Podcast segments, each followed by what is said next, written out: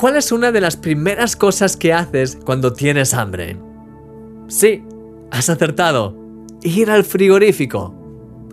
Acercarnos a la cocina y echar un vistazo a lo que hay en el frigorífico es una de las cosas más típicas que solemos hacer cuando tenemos hambre.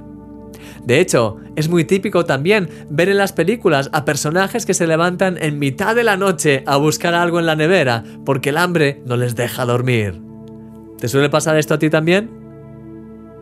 El rey David es una de las personas que más pasión y hambre por Dios reflejaba en sus escritos. Mira lo que dice el precioso salmo que te voy a leer a continuación. Dios mío, Dios mío eres tú, de madrugada te buscaré. Mi alma tiene sed de ti, mi carne te anhela en tierra seca y árida donde no hay aguas, para ver tu poder y tu gloria, así como he mirado en el santuario. Porque mejor es tu misericordia que la vida, mis labios te alabarán. Así te bendeciré en mi vida, en tu nombre alzaré mis manos.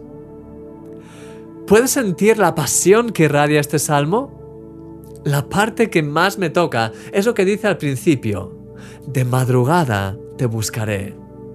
Hay algo especial en buscar a Dios temprano en la mañana.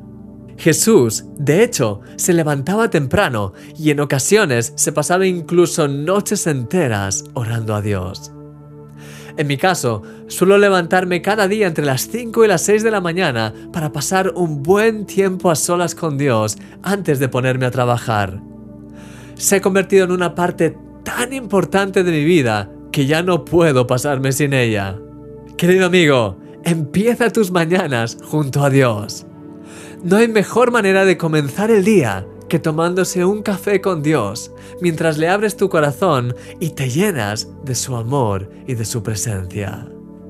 Recuerda, tienes una cita con Él a primera hora. Eres un milagro.